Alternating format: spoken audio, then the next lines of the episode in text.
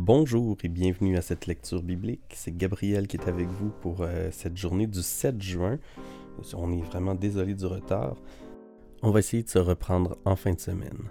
Alors, sans plus tarder, avec la version français courant, je vais lire 1 roi 3, 1 jusqu'à 1 roi 5, 15.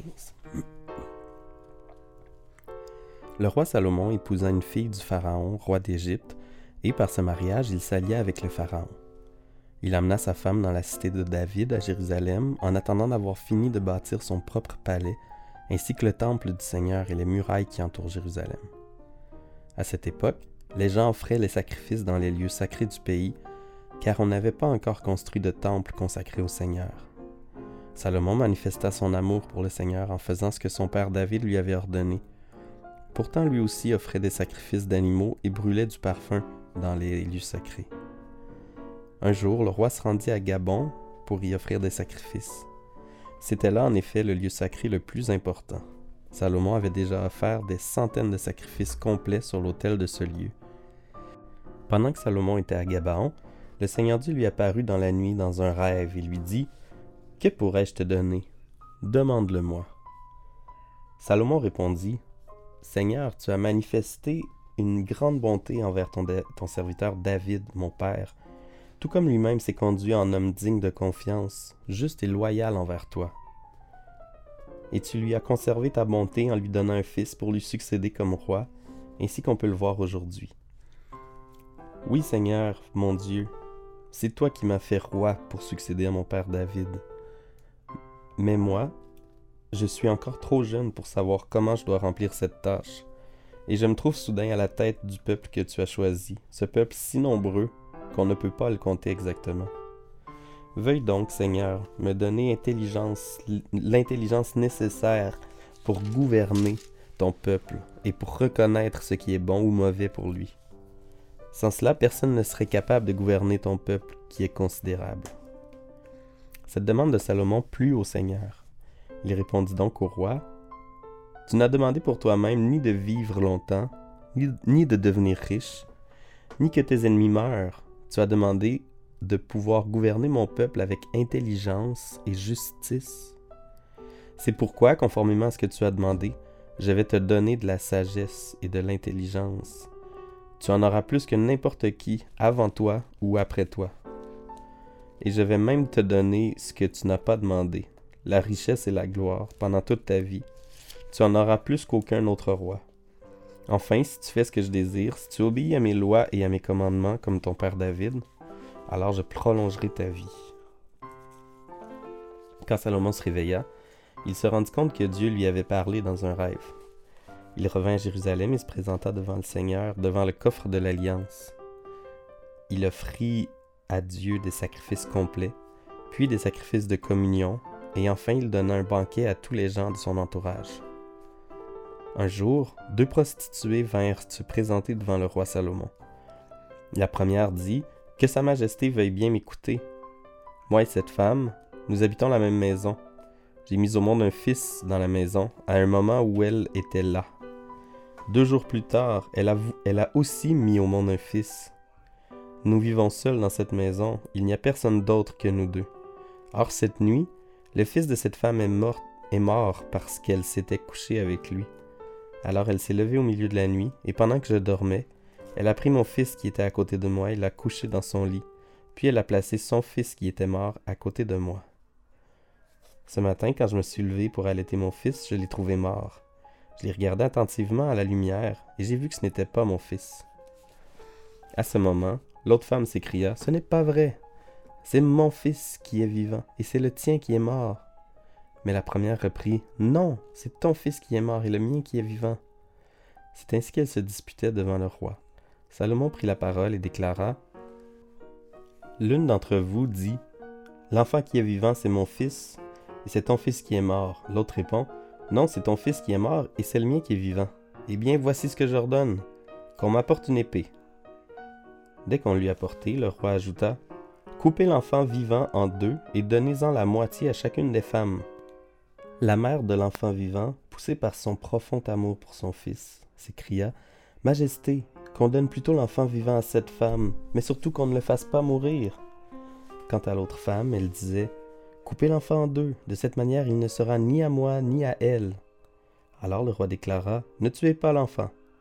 Remettez-le à la première des deux femmes, car c'est elle qui est la mère de l'enfant vivant.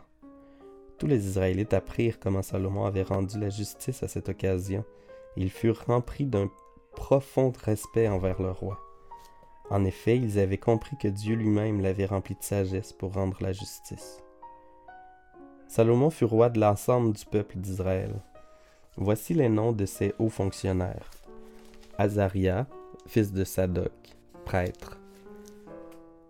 Elioreph et Aïa, les fils de Shisha, secrétaire.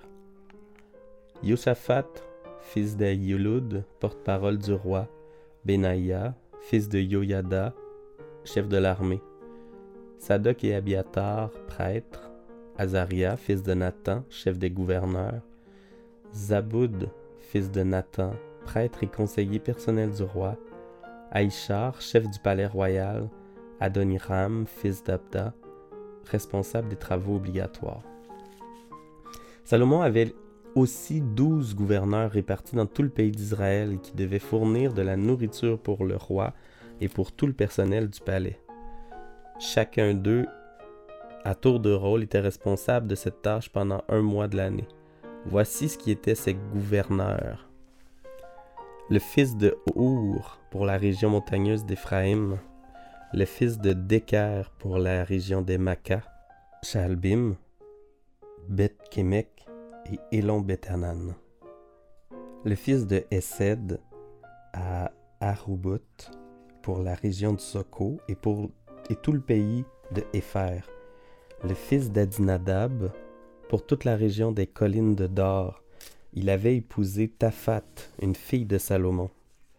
Baana, fille d'Aïlud, pour la région de Tahanak et Megiddo, et toute la région de Bethshean. La région de Bethshean touche à Sartan au-dessous de Gisréel. Elle s'étend de Bethshean à Abel-Mehola et jusqu'au-delà de Yokmeam.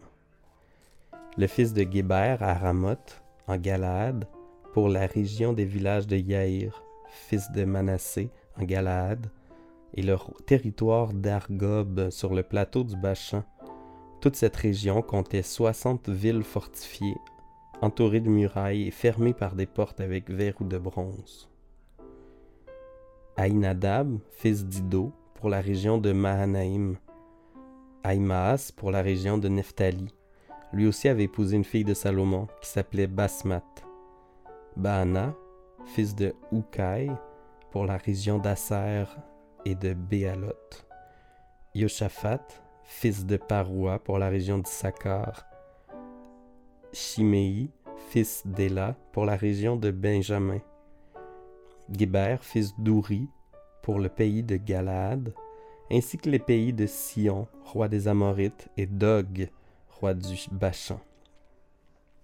En plus de ces douze, il y avait aussi un gouverneur dans le pays de Juda. Les habitants du royaume de Juda et Israël étaient très nombreux, aussi nombreux que les grains de sable au bord de la mer. Ayant suffisamment à manger et à boire, ils menaient une vie heureuse. Salomon dominait tous les petits royaumes qui s'étendaient depuis l'Euphrate, le grand fleuve, jusqu'au pays des Philistins et même jusqu'à la frontière de l'Égypte. Tous les rois de ces royaumes furent ainsi soumis à Salomon et lui versèrent des impôts tant qu'il vécut. Chaque jour, Salomon avait besoin des vivres suivants pour lui-même et pour tout son personnel. 9 tonnes de farine grossièrement moulue, 18 tonnes de farine finement moulue, 10 bœufs spécialement engraissés, 20 bœufs pris au pâturage et 100 moutons, sans compter d'autres animaux comme des cerfs, des gazelles, des daims et des volailles engraissées.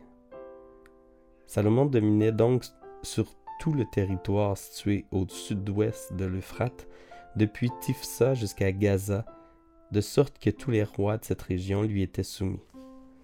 Il vivait ainsi en paix avec tous ses voisins. Les habitants de Juda et d'Israël bénéficiaient de cette sécurité. D'un bout à l'autre du pays, chacun vivait tranquillement au milieu de ses vignes et de ses figuiers, tant que régna Salomon. Salomon avait aussi douze mille chevaux, ainsi que des écuries pouvant recevoir 40 000 chevaux pour ses chars. Les douze gouverneurs désignés par le roi fournissaient tous les vivres nécessaires pour Salomon et pour ses invités. Chacun d'eux était responsable de cette tâche pendant un mois de l'année et faisait attention que rien ne manque. Quant à l'orge et à la paille nécessaire pour les chevaux et les bêtes de trait, les gouverneurs les faisaient livrer selon les ordres reçus à l'endroit où se trouvait le roi. Dieu avait donné à Salomon une immense sagesse et une immense intelligence. Ainsi les questions auxquelles Salomon s'intéressa furent aussi nombreuses que les grains de sable au bord de la mer. Salomon dépassa en sagesse tous les sages de l'Arabie et de l'Égypte. Il surpassait n'importe qui, même étant l'Israélite, même Éman, Calcol et Darda, les fils de Maol. Sa sagesse était si grande que sa réputation se répandit chez tous les peuples voisins. Il a prononcé 3000 proverbes et composé plus de 1000 chants. Il a parlé toutes sortes de plantes, depuis le cèdre du Liban jusqu'à la branche d'hysope qui pousse au pied d'un mur. Il a parlé aussi des animaux, des oiseaux, des reptiles et des poissons. On venait de toutes les nations pour entendre Salomon s'exprimer avec sagesse. On venait de la part de tous les rois de la terre qui avaient entendu parler de cette sagesse.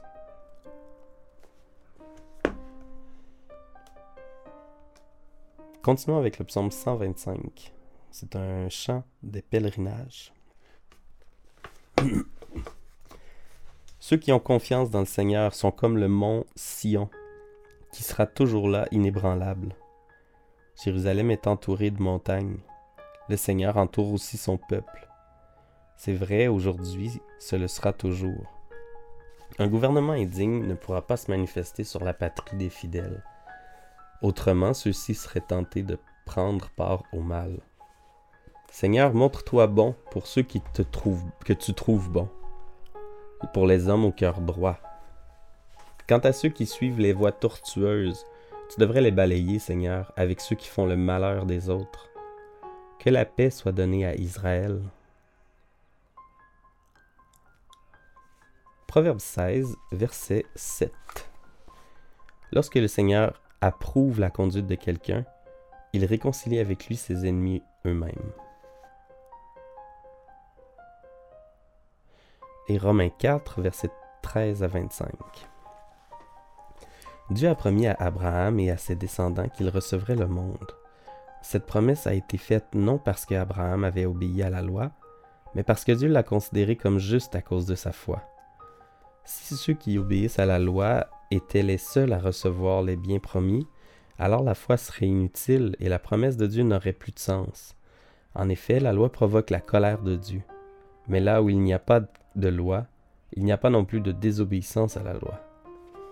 Ainsi, la promesse a été faite à, cause de la foi, afin qu'on se soit un don gratuit de Dieu et qu'elle soit valable pour tous les descendants d'Abraham, non pas seulement pour ceux qui obéissent à la loi, mais aussi pour ceux qui croient comme Abraham a cru.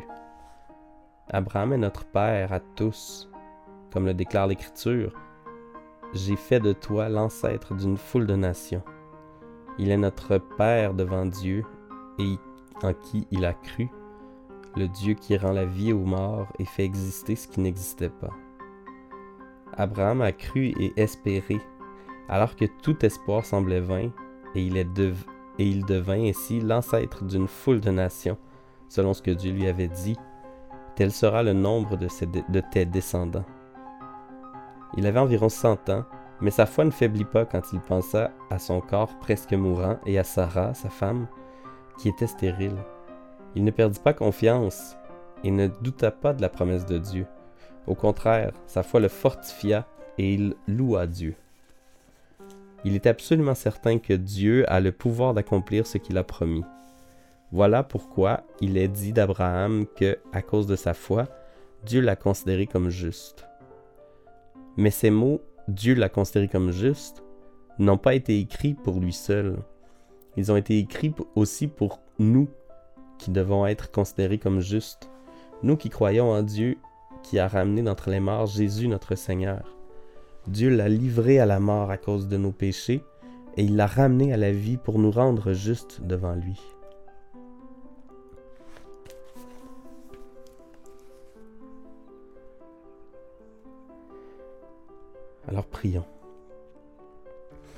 Seigneur Dieu, on, te prie, euh, on t'implore que tu nous donnes plus de foi.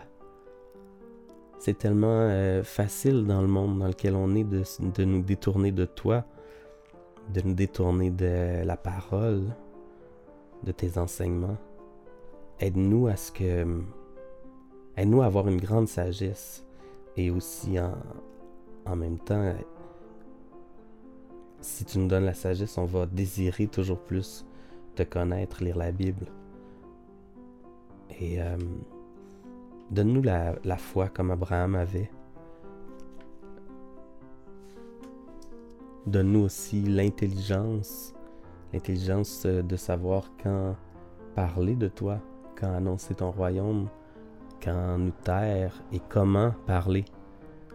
Donne-nous des mots au moment où on arrive pour parler et qu'on a l'impression de ne pas avoir les bons mots. Toi, tu les connais. Donne-nous, euh, Seigneur, euh, cette sagesse, cette intelligence, comme tu as donné à, Salomon.